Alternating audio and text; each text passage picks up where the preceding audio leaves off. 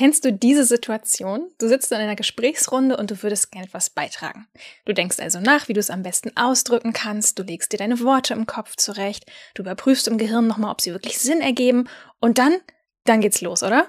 Ach nee, Mist, das Gespräch ist ja schon längst in eine komplett andere Richtung weitergegangen.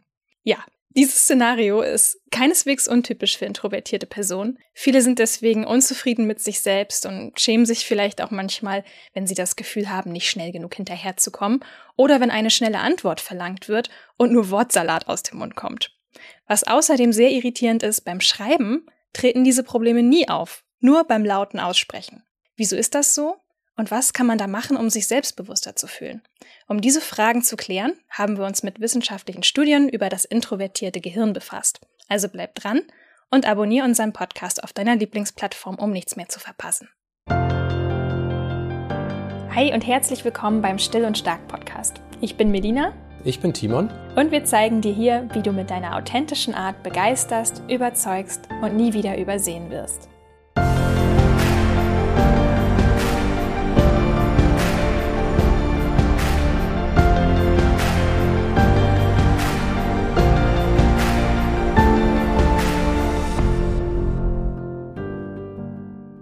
Auch in dieser Folge möchten wir wieder unserem Sponsor für die Unterstützung danken, damit dieser Podcast für dich weiterhin kostenlos bleibt. Unser Partner in dieser Folge ist die Nahrungsmittelergänzung AG1 von Athletic Greens. Ich weiß nicht, ob du das gerade vielleicht auch fühlst, aber für mich leitet der September immer so ein bisschen so einen kleinen Dämpfer ein. Also der Urlaub ist vorbei, der Sommer ist vorbei und ich merke, wie ich mich im Arbeitsalltag erstmal wieder so ein bisschen eingrooven muss. Nicht so richtig hilfreich ist dabei leider auch, dass die Tage jetzt gleichzeitig wieder kürzer werden. Das heißt, auf meinen Sommerhoch folgt jetzt gerade so ein bisschen ein Energietief. Ich weiß aber, dass ich ganz gut durch diese Phase durchkommen werde und genau die richtige Unterstützung an meiner Seite habe, denn ich habe auch schon letztes Jahr um diese gleiche Zeit AG1 eingenommen und das enthält 75 Vitamine, Mineralstoffe, Botanicals, lebende Kulturen und weitere Inhaltsstoffe aus echten Nahrungsmitteln. Das ist genauso wie es sich anhört, ein richtiger Energiekick in meinen täglichen Ritualen und eine echt willkommene Unterstützung für mein inneres Gleichgewicht. Man wird es übrigens aufgrund der gesunden grünen Farbe des Drinks gar nicht vermuten, aber AG1 schmeckt tatsächlich ziemlich lecker, nämlich ganz frisch und fruchtig. Du kannst AG1 selbstverständlich auch selbst mal testen, zum Beispiel mit einer Monatsration im bequemen Abo-Modell. Damit du nicht die Katze im Sack kaufst, gibt dir AG1 eine 60-Tage-Geld-Zurück-Garantie und du kannst ganz in Ruhe beobachten, wie sich die abgestimmten Inhaltsstoffe auf dein mentales und dein körperliches Wohlbefinden auswirken. Ein kleiner Hinweis noch, an den du denken solltest, wenn du schwanger bist oder wenn du stillst. Konsultiere vor der Einnahme bitte erstmal medizinisches Fachpersonal. Um dir deine persönliche Willkommensbox inklusive Aufbewahrungsdose und Shaker und einem Jahresvorrat an Vitamin D3 und 5 Travel Packs zu sichern, geh einfach auf den Link athleticgreens.com slash still und stark. Dort findest du alles. Das Abo ist natürlich jederzeit kündbar. Hier nochmal der Link athleticgreens.com slash still und stark. Ja, Melina, du hast das Thema aufgebracht. Wo ist dir das denn aufgefallen, dass das Schreiben bei dir eine Sache ist, wo du sagst, ah, das geht dir gut von der Hand, im Gegensatz zum Sprechen, wo du dann vielleicht ins Stocken kommst? Also, ich habe das ehrlich gesagt schon in der Schule gemerkt, dass mir Schreiben viel leichter fällt als Reden. Und deswegen fand ich zum Beispiel Klassenarbeiten immer super. Da konnte ich ja, ne, das war ja Stillarbeit, da konnte ich wirklich in Ruhe nachdenken. Aber mündliche Beteiligung war halt echt immer so ein, so ein Graus für mich. Und wenn ich dann halt endlich klar hatte, wie ich meine Antwort geben will, dann hat es natürlich schon längst irgendjemand anderes gesagt. Und ich dachte so, ja, toll. Glückwunsch, hast dir mal wieder nur selbst im Weg gestanden. Und ich muss sagen, es ist heute noch relativ ähnlich. Ich brauche einfach lange, um meine Gedanken zu sortieren. Und ich fühle mich beim Reden auch häufig schwerfällig und langsam. Also so ein bisschen, als hätte ich irgendwie einen Knoten in der Zunge. Okay. Also das ist nicht nur eine Sache, wo du sagst, vielleicht bist du ein bisschen schüchtern gewesen in der Schule, die Situation ist für dich ungewohnt, sondern würdest auch heute als erwachsene Frau sagen, nee, das scheint irgendwas Grundlegendes zu sein, aber ich kann nicht mit dem Finger drauf zeigen, woher das kommt. Mhm. Also klar ist Schüchternheit sicherlich auch ein Faktor. Es ist gut, dass du es ansprichst. Ne? Das kommt ja bei vielen Menschen auch einfach so ein bisschen zusammen. Aber ich merke das trotzdem auch, wenn ich in, in Gesprächsrunden oder so sitze, manchmal sogar im Eins zu eins Gespräch, dass ich halt einfach das Gefühl habe, ja, in meinem Kopf ergibt das alles wirklich Sinn und ich bin auch nicht nervös oder so. Ich, ich habe das alles im Kopf, aber ich muss echt um Worte kämpfen, um Worte ringen, um das irgendwie verständlich laut auszuformulieren. So dass die andere Person weiß, wovon ich rede. Und dann habe ich das auch manchmal, dass ich dann irgendwie so hinterher nach Hause gehe und denk, boah, was hast denn du da jetzt wieder geredet?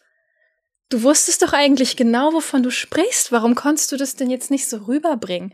Und ich habe halt diese Erfahrung von anderen auch schon gehört, weil ich hatte neulich noch mal eine kleine Umfrage gestartet und gesagt, ja, was, was würdest du am liebsten, was interessiert dich am meisten, was würdest du gerne über deine introvertierte Persönlichkeit erfahren oder besser verstehen lernen? Und da kam halt auch diese Frage, ja, was mache ich denn, wenn ich nicht gut hinterherkomme oder wenn irgendwie nur Wortsalat aus meinem Mund kommt, ist das typisch introvertiert? Ist das normal? Was kann ich machen? Ich fühle mich total doof dabei. Und da dachte ich, ja, okay, äh, auf jeden Fall spannendes Thema. Ja, das heißt, du hast dich eigentlich auch darüber geärgert, wie du bist oder wie du eben nicht sein kannst, wenn ich das richtig verstehe. Genau, also ich habe mich wirklich auch lange dann über mich selber geärgert. Ich habe natürlich auch immer wieder versucht, solchen Situationen dann halt von vornherein aus dem Weg zu gehen, weil ich ja weiß, dass ich so bin, wie ich bin. Und wenn du merkst, okay, du hast da irgendwie eine Schwierigkeit oder so, was ist naheliegend? Naja, der Situation aus dem Weg gehen. Ist zwar nicht die beste Lösung, aber ne, man versucht sich irgendwie um die Situation rumzulavieren. Ich, ich merke das zum Beispiel auch im Podcast. Also ich muss da auch immer wieder üben. Ich habe halt auch jetzt hier meine Outline, weil ich das manchmal nicht richtig hinbekomme, dann wirklich das zu sagen, was ich wirklich auch mir erarbeitet habe, was ich recherchiert habe und das in die richtigen Worte zu verpacken. Ich bin da einfach nicht so spontan. Aber es hilft dir, wenn du sagst, du, du legst deine Worte zurecht.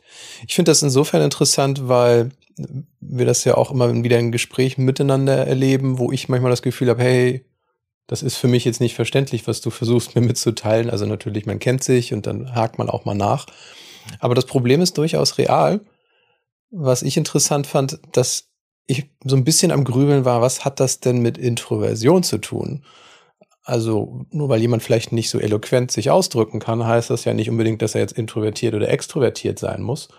Und das ist das, womit wir uns aber heute beschäftigen werden, dass das tatsächlich etwas damit zu tun hat, dass das Gehirn eines Introvertierten tatsächlich andere Wege hat, Informationen abzurufen und dass es deswegen tatsächlich wissenschaftlich auch erklärbar ist, warum da ein bisschen mehr Verzögerung ist oder warum es ein bisschen schwieriger ist, die passenden Worte zu finden. Genau. Also es ist ja so ein, so ein klassischer Mythos über introvertierte Menschen, der so immer rumwabert, vielleicht auch so ein bisschen Klischee. Ja, die schreiben halt lieber, als dass sie reden.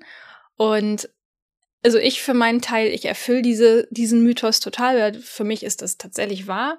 Ich kann mich deutlich besser ausdrücken, wenn ich eben schreibe. Ich weiß, dass Reden mir super schwer fällt, deswegen liebe ich natürlich Situationen, in denen ich einfach sagen kann, hey, ich schicke dir einfach eine E-Mail mit meinen Gedanken dazu. Ne? Also, und da haben wir, genau, wie gesagt, das haben wir jetzt so ein bisschen abgeklopft. Wie viel ist da wirklich dran? Trifft das wirklich äh, auf introvertierte Menschen zu? Warum Warum schreiben die so viel lieber, als dass sie reden? Tendenziell, ne? Es gibt natürlich auch Ausnahmen. Ja, in absoluten Formen kann man das sicherlich nicht sagen. Was für mich eben auch so eine Schwierigkeit war, ich konnte es nicht nachvollziehen, weil tatsächlich der Podcast ja auch sowas ist, wo ich sage, hey, da kann ich mich gut ausdrücken, da muss ich nicht so viel nachdenken.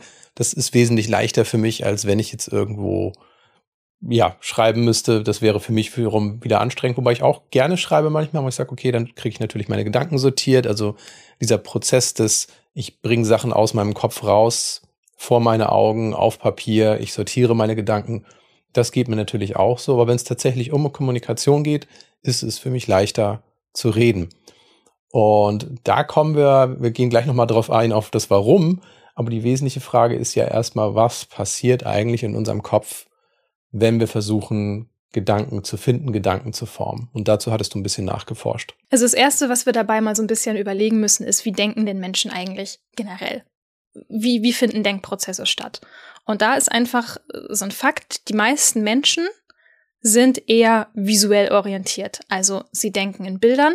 Dazu gibt es eine Harvard-Studie aus dem Jahr 2017 und die kam eben zu diesem Schluss, dass Menschen höchstwahrscheinlich primär auf das visuelle Denken ausgerichtet sind und Genau, also wer das nachlesen will, ne, das verlinken wir auch in den Show Notes. Äh, nur mal so ein kleiner Test, wenn du das jetzt selber bei dir mal nachvollziehen willst, was passiert, wenn ich zu dir sage, denk nicht an rosa Elefanten. Wenn du jetzt vollautomatisch an rosa Elefanten denkst, dann gehörst du natürlich auch zu den Leuten, die eher in Bildern denken. Vielleicht nochmal die Frage an dich, Timon. Hm, was gibt's denn sonst noch für Denktypen? Also diese Studie sagt ja, hey, die meisten Menschen sind schon eher visuell orientierte Denker. Auf dich trifft das nun ausgerechnet nicht zu. Was gibt's noch für Denktypen? Also ich denke, was ganz wichtig ist, festzustellen, dass es eben unterschiedliche Möglichkeiten gibt, mit seinem Denken zu arbeiten und dass eben visuelles Denken eine von vielen Möglichkeiten ist. Ich muss das wirklich mal sacken lassen, weil es tatsächlich für viele so diese Annahme ist, ja, stell dir mal vor, und stell dir mal vor heißt, stell dir ein Bild vor. Genau, ja. Für mich funktioniert das ja auch wunderbar, ne? Richtig. Aber es ist eben nicht die einzige Möglichkeit, beziehungsweise das Gehirn hat auch eine räumliche Orientierung. Also eine räumliche Orientierung ist unabhängig von einer visuellen Orientierung. Das muss man sich auch mal vorstellen. Das heißt also, ein Punkt im Raum oder ein Objekt im Raum sich zu merken, hat nichts damit zu tun, dass ich es sehen kann oder eine bildliche Vorstellung davon habe, wie dieses Objekt aussieht. Mhm. Aber weil das eben so weit verbreitet ist, in Bildern zu denken und es tendenziell die meisten Menschen so machen, ist natürlich die Vorannahme, jeder denkt wie ich. Richtig. Plus, was wir ja natürlich eigentlich auch wissen, wir haben ja deutlich mehr Sinne. Also ich habe auch Geruchs- und Geschmackssinn, Gehörsinn. Und es ist natürlich klar, wenn wir jetzt darüber reden, wenn jemand äh, Musik im Kopf hört, dann hat das nichts mehr mit bildlicher Vorstellung zu tun. Mhm. Natürlich ist das ein Sinn, den wir nicht so oft wahrscheinlich bedienen und bei vielen unbewusst einfach das irgendwo in Bildern abläuft. Aber ich finde es sehr wichtig, darüber zu reden, weil ich zum Beispiel diese Fähigkeit gar nicht habe. Also ich kann mir nichts bildlich vorstellen. Wenn ich die Augen schließe, dann ist es da schwarz, so wie es sein soll. und das war's. Und deswegen ist es für mich eine Sache, wo ich sage, ich merke gar nicht, dass Sprechen Worte irgendwie ein Umweg ist, weil da ist nichts dazwischen. Also ich lege das nicht irgendwie nochmal in Bildern ab oder ähnliches und versuche den Gedanken so zu fassen. Ich habe eine starke räumliche Orientierung bei mir. Das heißt, ich setze Dinge in Relation zueinander und schaue, ob die dichter zusammengehören. Wenn die emotional gut zusammenpassen, dann habe ich das Gefühl, dass ich Dinge zusammenbringen kann. Also ich vers versuche eigentlich, während ich rede, Dinge im Raum zu bewegen und durch das, was ich sage, sie im Raum zu verschieben. Wirklich, mhm. wirklich nur die räumliche Positionierung. Und so orientiere ich mich eigentlich in Gesprächen, wo ich sage, okay, das sind sozusagen die Standpunkte und wie kriege ich eine Brücke zu diesem Standpunkt und Gemeinsamkeiten zu formen und das zu drehen und zu, zu wenden im Raum. Und das macht aber einen wesentlichen Unterschied dafür eben für mich, dass ich eben nicht um Worte ringen muss, wo ich sage, Worte sind Worte. Also wenn du sagst, denk nicht an einen rosa Elefanten, dann kann ich dir die Buchstaben aufschreiben und sagen, okay, das ist das Wort, was du gesagt hast, aber es triggert nichts Tieferes bei mir. Und das ist, das ist extrem spannend, muss ich sagen. Also, als wir darüber geredet haben in der Vorbereitung, ist uns dann eben auch klar geworden, ja, warum, warum ringe ich eben mit Worten und du nicht? Weil die, Sache ist ja jetzt, was resultiert aus diesem Fakt, dass wir gerade gesagt haben, hey, die meisten Menschen denken in Bildern. Das bedeutet einfach faktisch, dass unser Gehirn beim Reden erstmal Übersetzungsarbeit leisten muss. Ne? Also diese, diese Bilder äh, müssen erstmal in Worte übersetzt werden damit wir mitteilen können, was unser Gehirn ne, vor seinem geistigen Auge gerade sieht. Das sind ja wirklich diese Bilder und die müssen wir in Worte übersetzen. Die Frage ist jetzt, was hat das mit introvertierten Menschen zu tun? Warum ist das bei Introvertierten jetzt anders als bei extrovertierten Menschen? Jetzt kommt noch ein anderer Fakt hinzu, denn introvertierte Menschen greifen beim Denken verstärkt auf ihr Langzeitgedächtnis zurück, während eher extravertierte Menschen eher das Gegenteil tun. Sie arbeiten nämlich stärker mit ihrem Kurzzeitgedächtnis. So, und das muss man eben einfach wissen, dass da unterschiedliche Denkwege im Gehirn sind.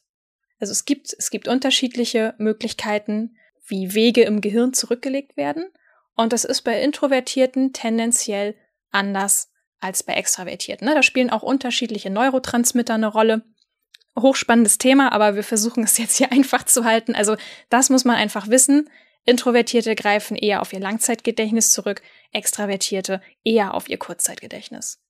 Das heißt, wenn ich das richtig verstehe, ist die, die Aktivierung des Langzeitgedächtnisses dort etwas wiederzufinden, ist tatsächlich wirklich auch von der Gehirnchemie etwas, was einen langsameren Prozess in Gange setzt, der etwas länger braucht, bis die Sachen dann eben gefunden werden, sozusagen. Mhm, genau. Also die im Langzeitgedächtnis gespeicherten Informationen, ne, die liegen ja meist außerhalb unseres Bewusstseins.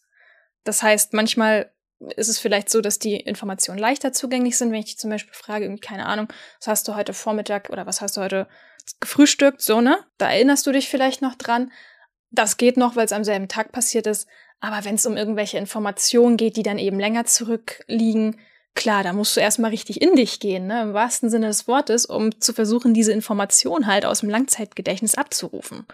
Ja, und das kann halt manchmal ein bisschen langsamer und mühsamer sein. Wie funktioniert das? Wie kommt man an eine Langzeiterinnerung ran? Also du brauchst ja eine Assoziation, ein Stichwort, ein Keyword, irgendwas, eine Brücke, die dich an das Wort erinnert, nachdem du gerade auf der Suche bist.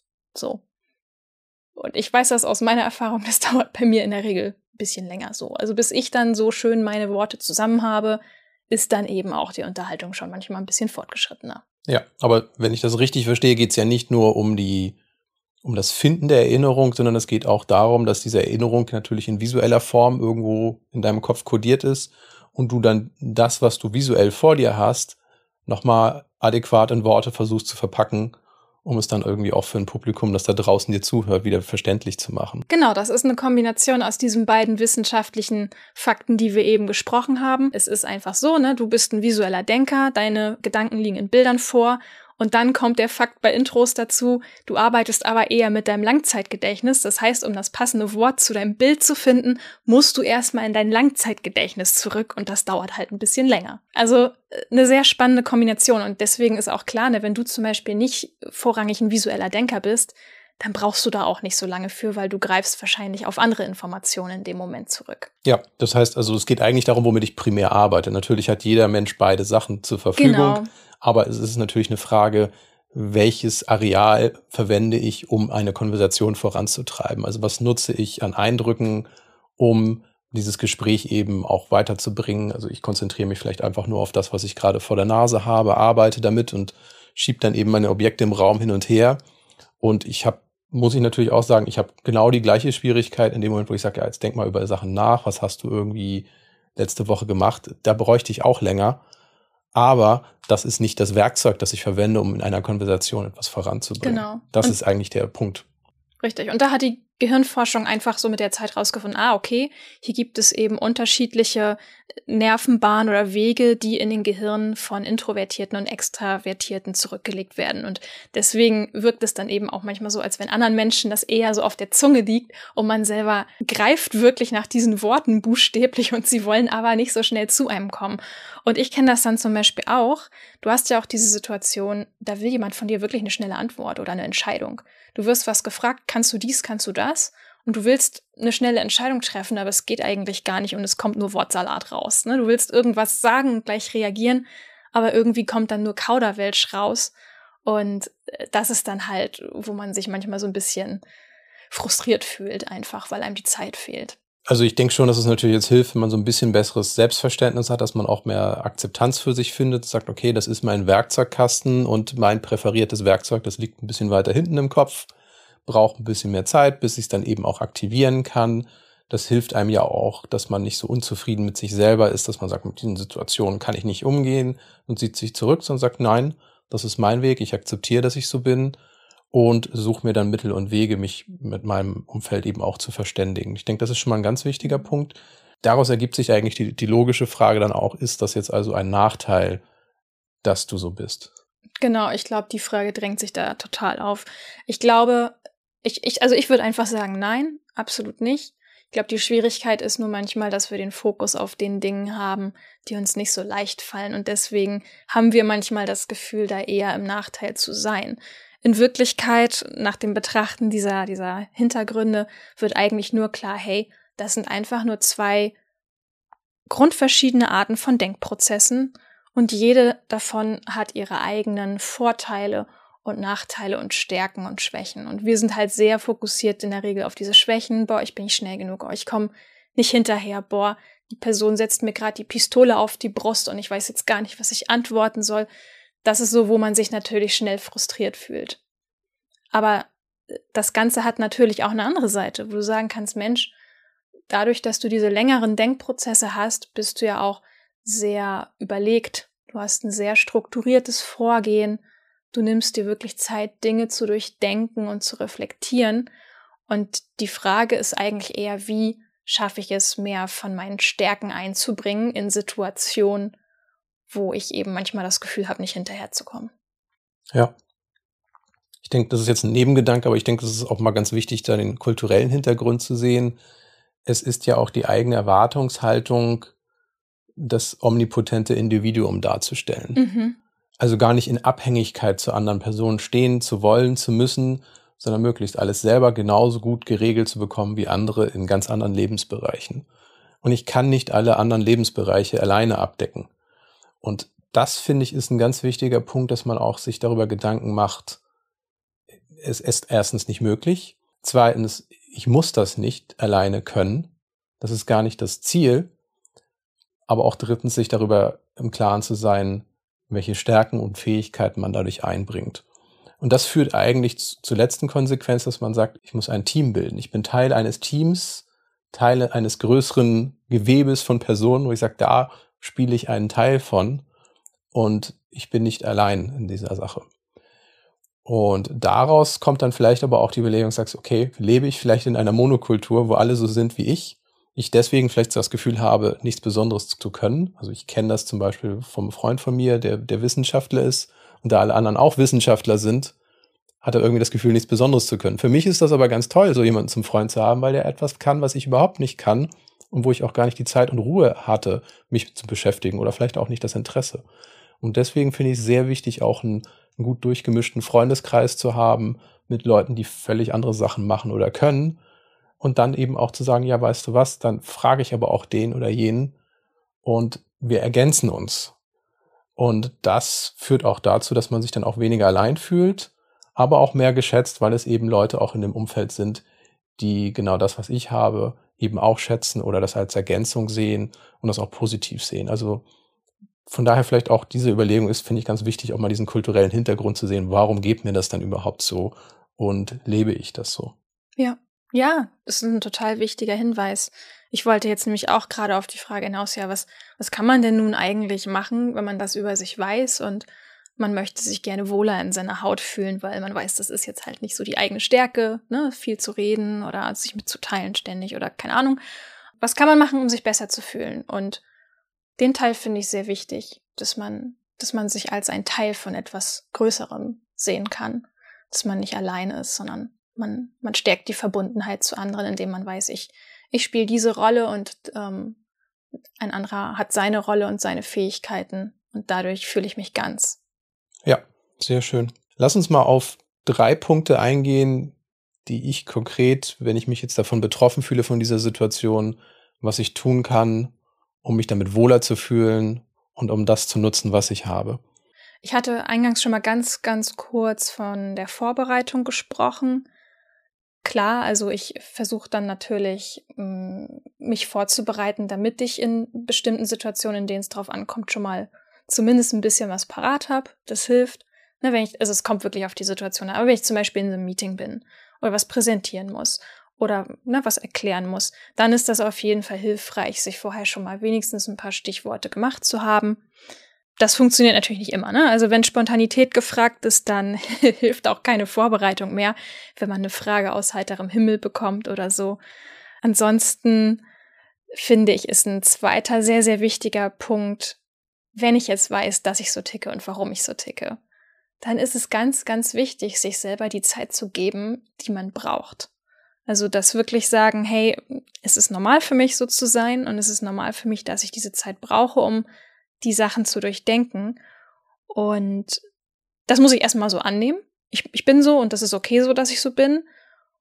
Und deswegen brauche ich diese Zeit. Und wenn mich dann jemand fragt, kannst du dies, kannst du das, hm, würdest dir was ausmachen, wenn, dann würde ich echt erstmal intuitiv sofort als erste Antwort geben, kann ich da drüber nachdenken. Also 10, 15 Minuten. Das reicht ja manchmal sogar. Wenn es größere Fragen sind mit weitreichenderen Folgen, dann brauchst du vielleicht einen Tag oder zwei, um drüber zu schlafen.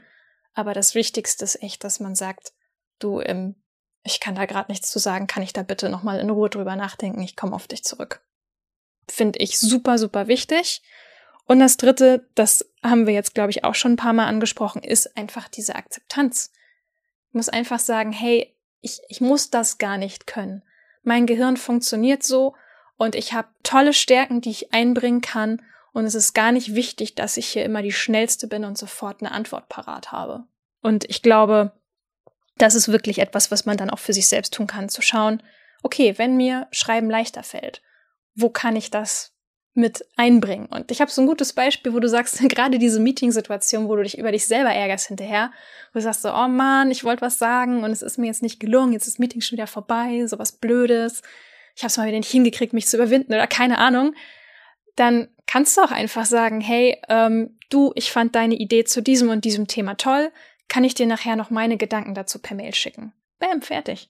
Ja, und man muss dazu sagen, Leute, die Protokoll führen oder Sachen verschriftlichen, das ist sehr angenehm, so jemanden zu haben, wenn das jemand wirklich gerne macht.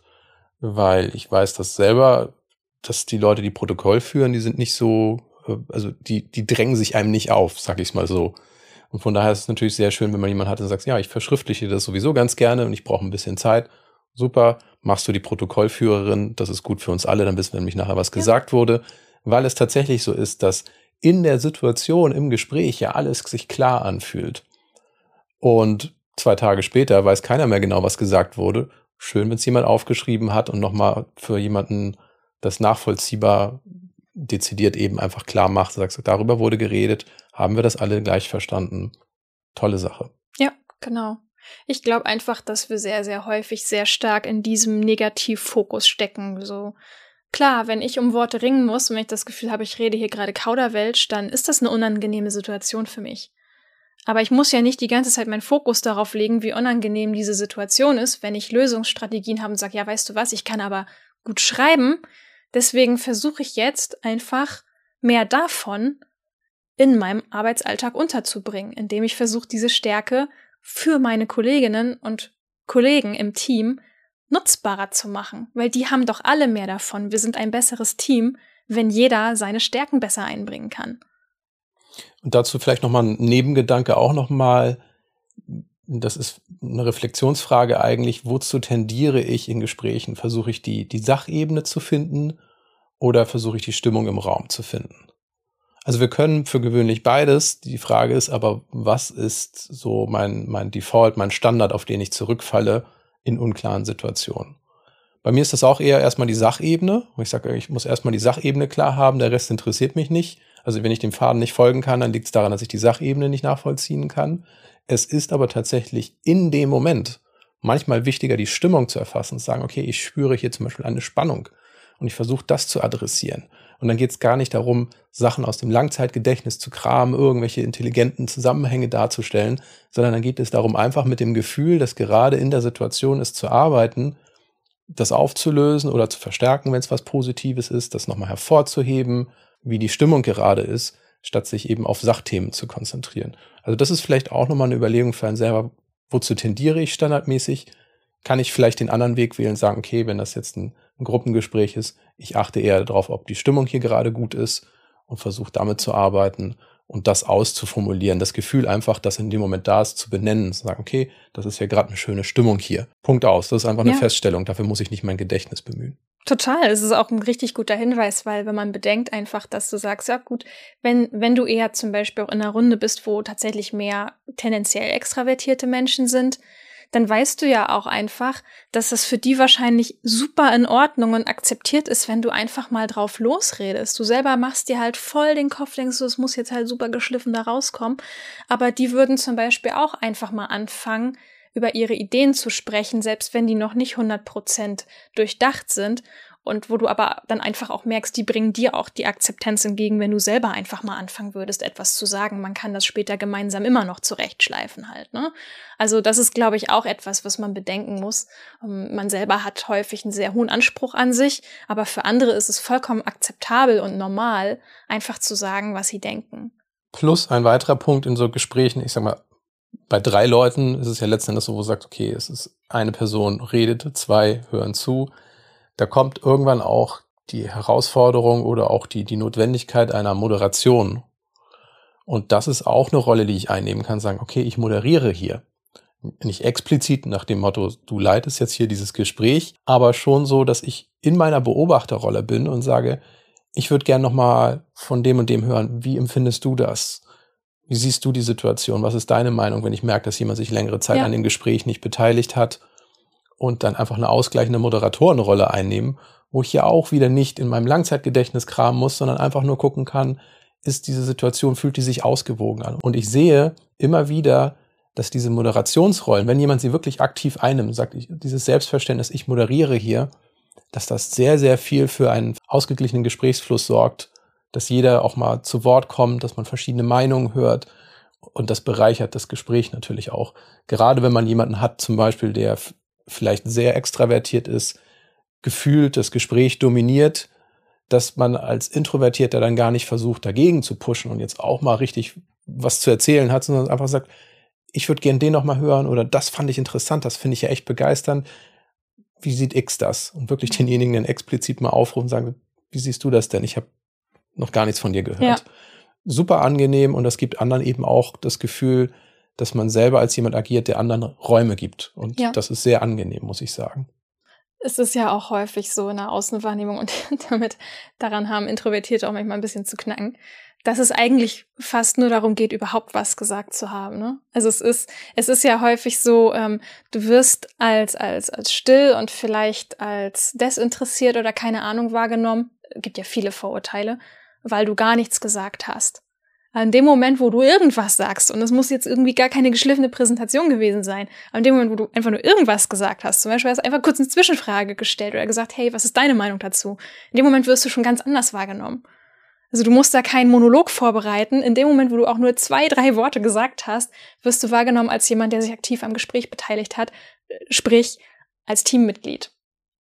Und diese Rolle, ne, wenn du halt gar nichts sagst, dann, dann kommst du halt immer in diese Isolation schnell rein und die anderen fragen sich halt, ja, warum sagt die nix? Warum sagt der nix? Was ist ja. los mit dem? Und dann wird eben diese Lehre mit Vorannahmen und vielleicht auch Vorurteilen gefüllt. Und das ist eben die Schwierigkeit dabei. Ja. Also schlussendlich ist es eine Frage des eigenen Selbstverständnisses. Wie sehe ich mich, in welcher Rolle sehe ich mich in solchen Gesprächen? Und das ist vielleicht eine Überlegung wert, einfach zu sagen, okay, es geht nicht darum, hier ein, ein, ein Pferderennen zu gewinnen, wer hat die meisten Punkte, wer hat die Nase vorn, wer hat am meisten Redeanteil gehabt, wer hat die intelligentesten Sachen gesagt, sondern sich dann auch zu sagen, okay, vielleicht bin ich der Stimmungsmanager hier und ich formuliere aus, was andere empfinden. Oder ich moderiere, indem ich gucke, dass jeder eben einen, einen Raum bekommt, in dem er reden kann. Das sind alles Möglichkeiten, wo ich sage, ich ändere mein Selbstverständnis. Und dann bin ich vielleicht auch nicht so frustriert mit meinem Selbstverständnis, das ich davor hatte, weil ich mir noch gar keine Gedanken darüber gemacht habe, was hier passiert und wie ich die Dinge halt noch sehen kann. Cool. Ja, also für, für uns beide war das eine sehr spannende Geschichte, uns nochmal wirklich damit auseinanderzusetzen. Hm, wie kommt das denn nun eigentlich, dass so viele nicht so gerne reden oder ihnen das schwerfällt und sie deswegen automatisch immer diesen, das Schreiben bevorzugen und ähm, diese Meetingsituation total abscheulich finden. Und diese Prozesse dahinter nochmal zu beleuchten, fand ich für uns beide auch sehr interessant, wo wir auch nochmal dieses äh, visuelle Denken und so bei uns abgleichen konnte. Weil als ich Timon erzählt habe, hier geht dir das auch manchmal so, ich bei mir kommt manchmal nur Wortsalat raus und Timon so, nee, nee, kenne ich überhaupt nicht. Von daher war das sehr interessant, das auch nochmal für uns so ein bisschen abzustecken, was da eigentlich wirklich passiert. Also ja, ich hoffe, diese Folge war spannend für dich heute. Lass uns gerne dein Feedback dazu da. Wenn du dein Selbstvertrauen weiter stärken möchtest und lernen willst, dich mit allen Ecken und Kanten anzunehmen, dann schau doch auch mal in unser neues Buch hinein. Es heißt, warum du nicht perfekt sein musst und es ist überall im Buchhandel beziehbar. Oder eine Person, bei der du jetzt denkst, oh ja, stimmt, ich würde mir wirklich wünschen, dass dieser Mensch besser versteht, wie ich ticke. Dann ist das jetzt die Gelegenheit, mal die Podcast-Folge an die betreffende Person weiterzuleiten. Ja. Und bis zum nächsten Mal wünschen wir dir alles Liebe und bleib still und stark. Bis dann.